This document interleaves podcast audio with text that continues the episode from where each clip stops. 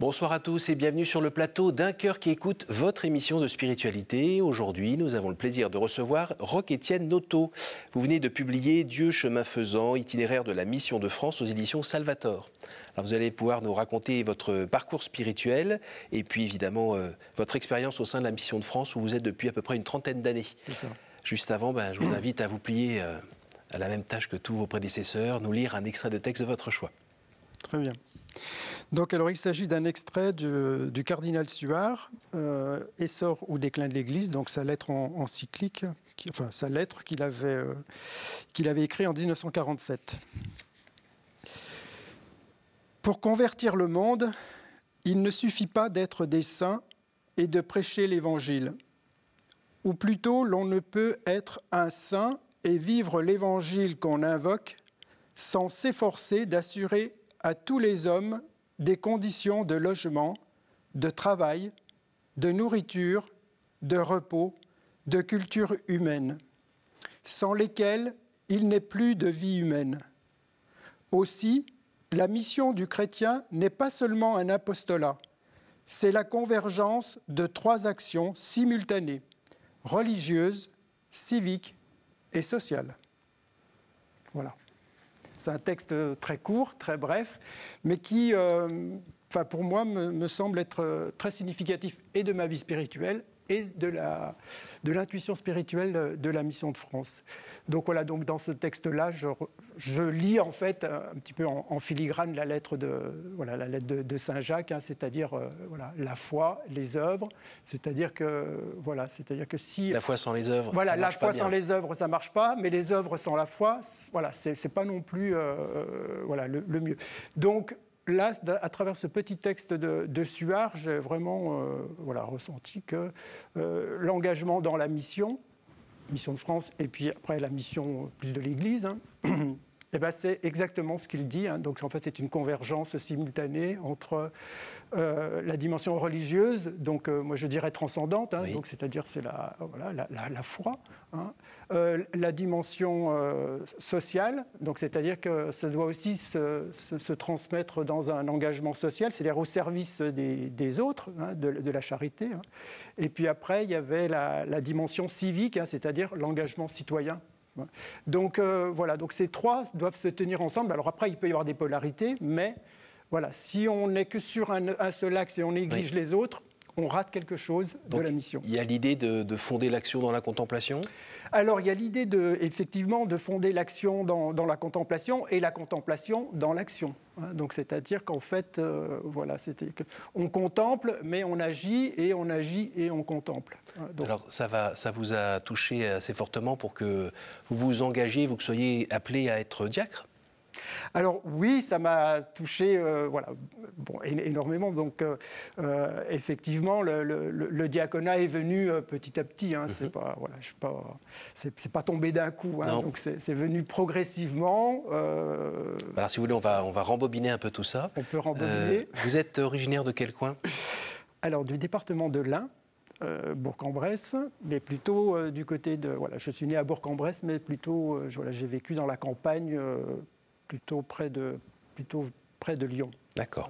Famille euh, catholique pratiquante? Non non, non, non, Même aujourd'hui encore, je suis, bon, je suis le, seul spécimen de, ma famille. Qu'est-ce qui vous est arrivé euh, Chute de météorite ou qu'est-ce qui s'est passé? On peut le dire, oui. vous visez juste là. Chute de météorite. Donc en fait, c'est euh, donc je devais avoir 21, 22 ans à l'époque, et je suis tombé sur le livre de voilà. Bon je sais que ça, ça fait un peu cliché mais de Thérèse de Lisieux. Oui mais ça va ce genre cliché ça va bien. comme bien d'autres parce que je me suis aperçu euh, voilà. Bon je ne connaissais pas du tout euh, Thérèse de Lisieux euh, donc donc j'ai lu ce livre parce qu'en fait voilà l'histoire d'une âme et en fait comme quoi vraiment les, les, choses des fois se, se, font d'une manière complètement inattendue c'est que c'était un moment où je, où je, je, m'intéressais en fait à la au spirituel mais plus plus les esprits, le monde des esprits, tout ça. alors je ne veux pas dire que c'était de, l'occultisme, je n'étais pas du tout là-dedans, mais ça m'intéressait beaucoup. Et en fait, Histoire d'une âme, pour moi, âme, ça résonnait comme esprit. Donc je me mhm. suis dit, bon, bah, il y a peut-être euh, peut qu'il La nature spirituelle de l'âme. Sur, euh, voilà, sur, euh, sur le monde des esprits. Eh ben non. Ça. Et, pas tout à fait. alors, pas tout à fait. C'est plus riche. Donc voilà, et en fait, ça a été vraiment le. Comment dire le, C'est le, chemin d'amour entre Thérèse et le Christ, donc, et Dieu qui m'a, moi, touché. Hein. donc, et, voilà, et puis notamment des paroles où voilà, où, Thérèse, elle montre en fait que euh, cet amour de, Dieu pour elle, euh, en fait, il n'est pas dû à ses œuvres. voilà, c'est un amour gratuit et que si elle, elle en a bénéficié, tout le monde pouvait en bénéficier. Mhm. Donc, et puis, moi, je me suis dit, bah, pourquoi pas moi? Et c'est né comme ça. Alors, parfois, certaines personnes ont été un peu rebutées par le style. Alors, moi, pas du tout. Non. Vous avez bien aimé, au contraire ah ouais, j'ai, oui, j'ai, vraiment adoré. Euh, mais je me souviens parce qu'à l'époque, je ne connaissais pas Thérèse, hein, donc euh, je ne savais pas qu'elle était si connue. Je mhm. pensais que j'étais le seul à la connaître. Hein, donc, euh, or du coup, comme c'était un vieux livre de, en fait, qui nous avait été transmis par une par une, dame âgée, c'était une édition de, 1913. Donc le livre était très abîmé. Donc, et voilà, peut-être que je vais juste. À, au moment où, euh, où j'avais pris la décision, euh, voilà, on va peut-être en parler, euh, d'entrer au monastère, je me suis dit, il faut que j'emmène un, exemplaire du livre de Thérèse de Lisieux, parce que je ne le trouverai jamais plus, puisque, parce que je pensais que personne ne la connaissait, je pensais que j'étais le seul. Et du coup, j'ai recopié le livre à la main.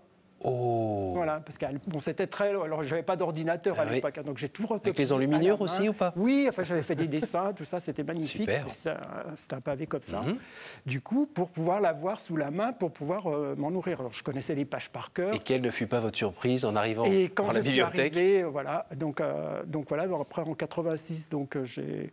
Donc là, c'est pareil. Donc, je suis entré dans. j'ai voulu faire une expérience monastique, mais en fait, moi, j'y rentrais pour pour toujours. Hein, mais oui. c'est pareil là. C'était où? C'était C'était au monastère d'Haute-Combe. D'accord.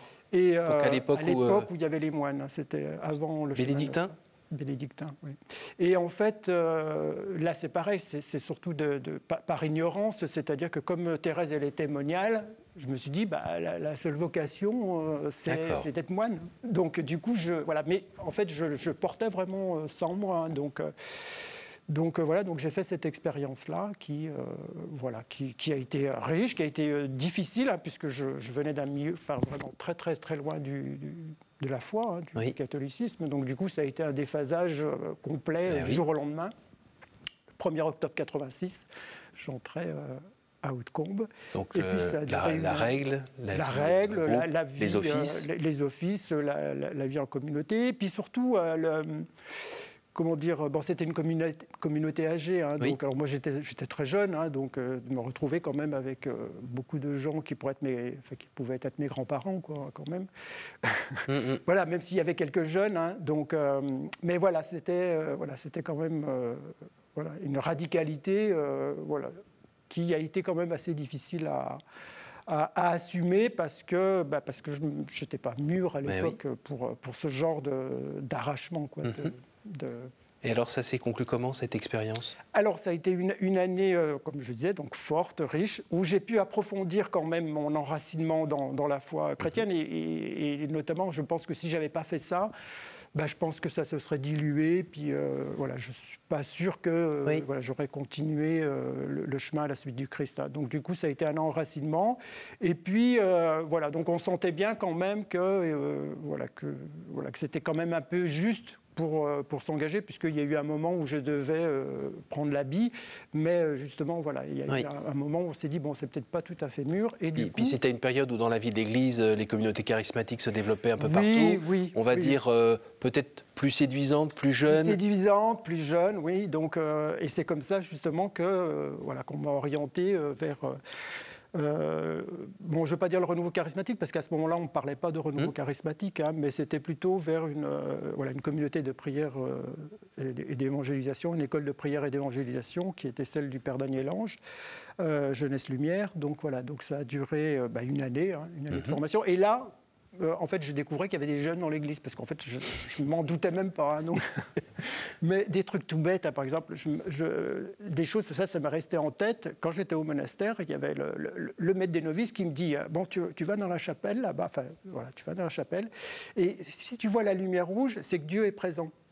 Alors je rentre, puis euh, je regarde, puis je vois effectivement une petite lumière qui scintillait. Et puis il me dit, bah, ça veut dire que Dieu est présent. Et moi, je croyais que la lumière, c'était Dieu. Alors j'ai passé, je sais pas, au moins deux heures, et je fixais la, petite lumière en pensant que c'était, bah, je me dis, oh, bah, c'est bizarre, il bouge quand même. Donc voilà, non mais c'est pour dire quand même. Bah, pour dire que vous n'aviez pas reçu grand-chose euh, à la maison, à l'école Non, non, bah, non, puisque c'était pas des choses dont on, dont on parlait. Hein, donc. Euh, donc voilà, tout ça pour dire que j'étais. Euh, voilà, donc, et je découvrais des jeunes euh, dans l'église, des jeunes de mon âge. Alors une fois que vous avez eu cette formation de un an euh, chez Jeunesse Lumière, où en gros on vous a bien mis en route pour partir sur les routes annoncer la bonne nouvelle, vous êtes parti sur les routes annoncer la bonne nouvelle? Alors oui, enfin pas, comme ça, mais euh, effectivement, j'ai pris, un, enfin, j'ai pris un emploi d'animateur euh, social et je continuais à cheminer avec un, avec un, avec un, moine bénédictin.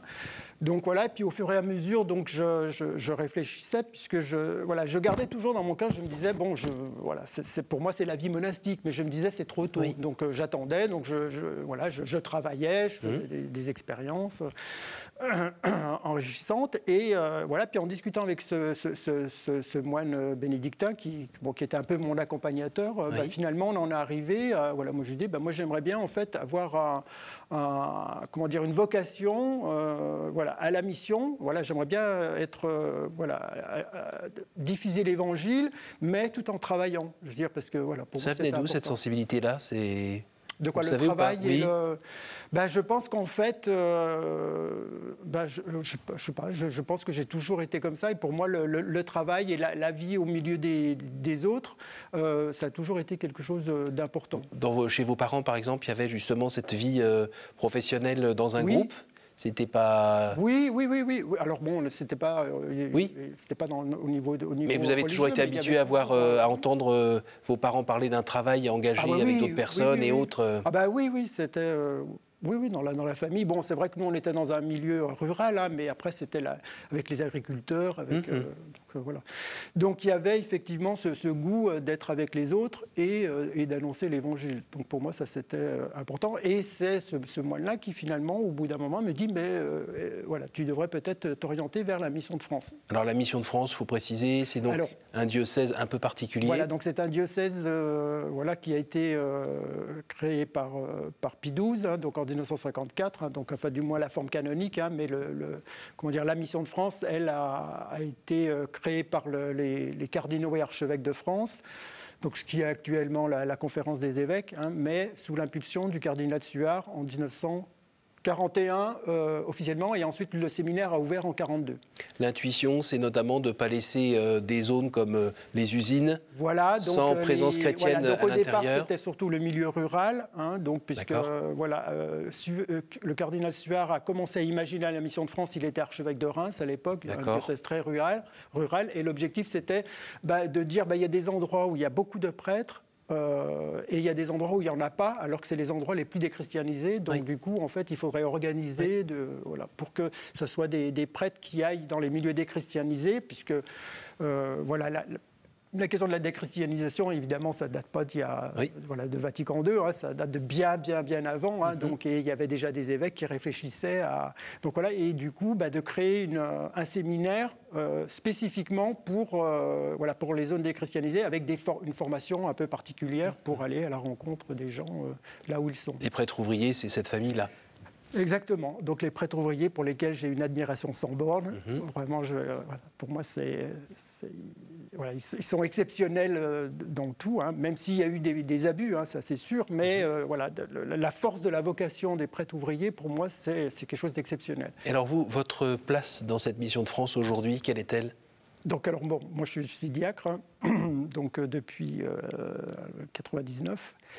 Voilà, donc ça fait 23, 23 ans. Mhm. donc, euh, donc voilà, donc moi je suis euh, donc, dans, le diocèse du Val-de-Marne et plutôt orienté euh, monde de la santé, hein, puisque ça c'est mon, travail depuis maintenant plus de, plus de 30 ans. Hein. donc je suis donc, dans le service public depuis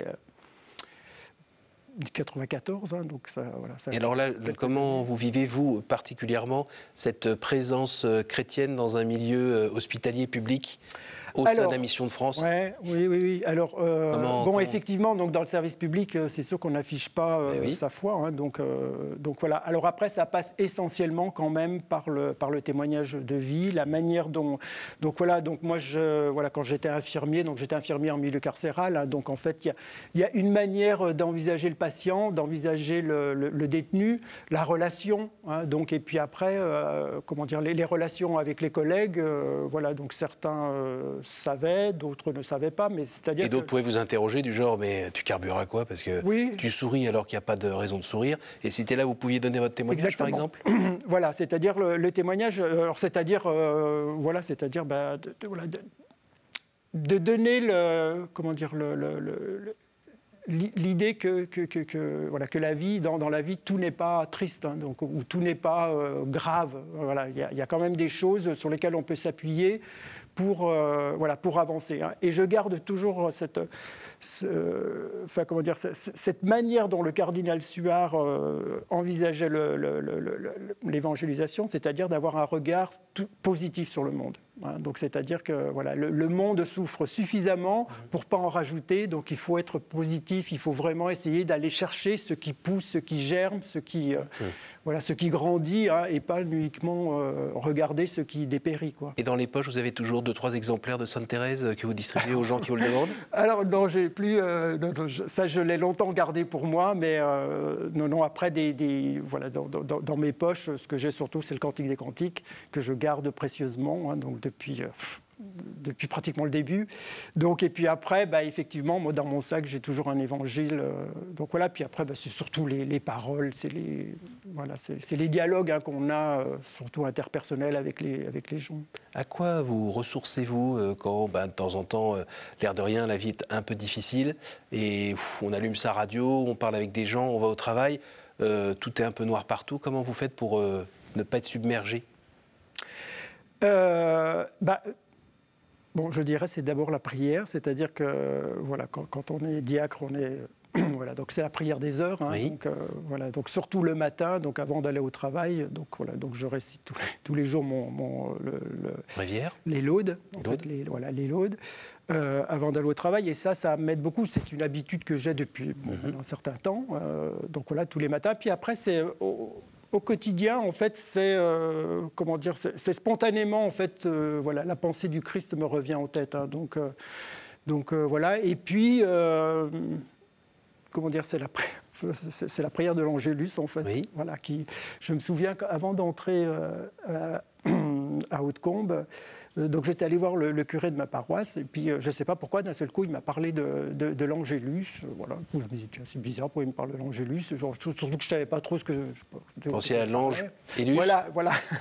On ne dit pas Donc, pourquoi voilà. Et puis finalement, en fait, c'est quelque chose voilà, qui rythme ma journée, donc c'est-à-dire le, matin, le, midi et le, et le soir. Donc, donc permet de se réaligner oui, alors qu'on est dispersé par voilà, des activités autres. Voilà, je, alors je l'associe à une autre un, autre truc que je fais et qui permet à chaque fois de, voilà, de, de, bah, de réciter cette, cette, petite prière.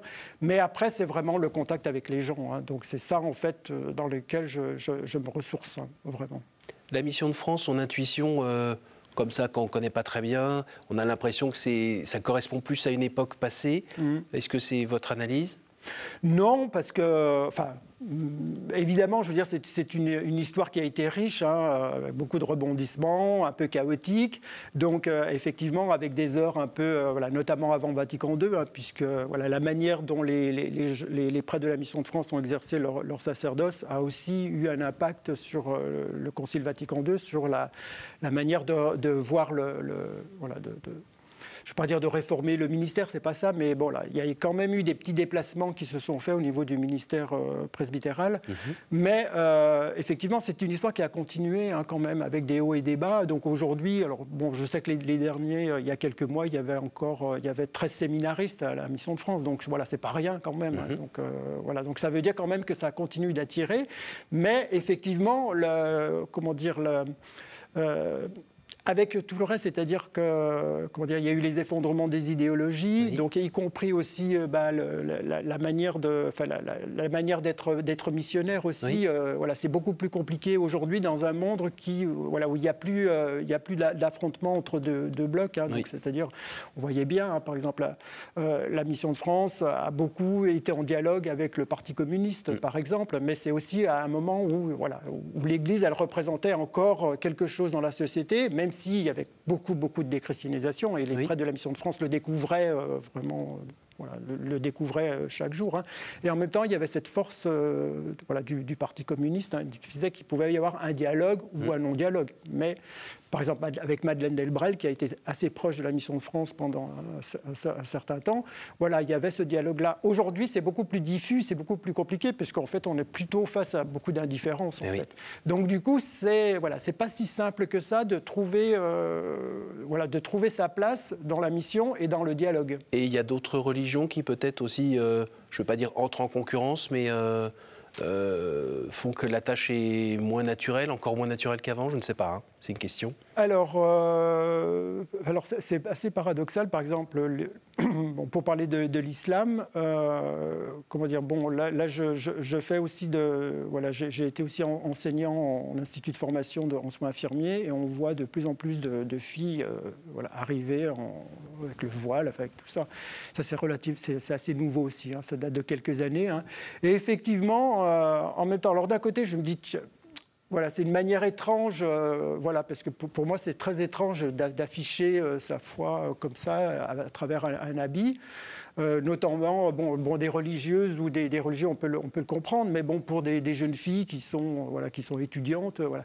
Euh, mais en même temps, euh, je me dis, d'un autre côté, ça, bah, ça dit quelque chose quand même de la transcendance de Dieu. Donc, c'est-à-dire quand même, voilà, Dieu voilà, est, quand même présent dans le, dans, le, dans le, monde et dans la mmh. société, et on est obligé de le voir. Mmh. Donc, donc voilà. Qu'est-ce que vous avez voulu nous, nous transmettre dans ce livre? Alors, à travers ce livre, donc Dieu chemin faisant, euh, ce qui, pour moi était important, outre le, fait que c'est euh, que, nous célébrons cette année les 80 ans de, l'ouverture du séminaire de la Mission de France, c'était surtout de, mettre en avant des éléments essentiels de la spiritualité de la Mission de France, des gens qui, euh, voilà, de la mission de France. Hein. Et notamment, je reviens tout à l'heure avec la, dimension euh, religieuse, civique et sociale. Hein. Donc, c'est-à-dire qu'en fait, c'est un engagement voilà, sur ces trois dimensions euh, avec des polarités, mais on, on, essaye de tenir ces trois dimensions en même temps. Hein. Donc, c'est-à-dire le, le, rapport au transcendant, à la fois le rapport euh, à, la société hein, hein, et ensuite le social, c'est-à-dire aussi bah, voilà, prendre, en, prendre en compte les, pauvres. Hein. Ça, c'est extrêmement important. Donc, c'est-à-dire qu'il n'y a pas de mission si on ne s'occupe pas des pauvres. et euh, aujourd'hui, avec vos 30 ans d'expérience, euh, vous arrivez à concilier les trois?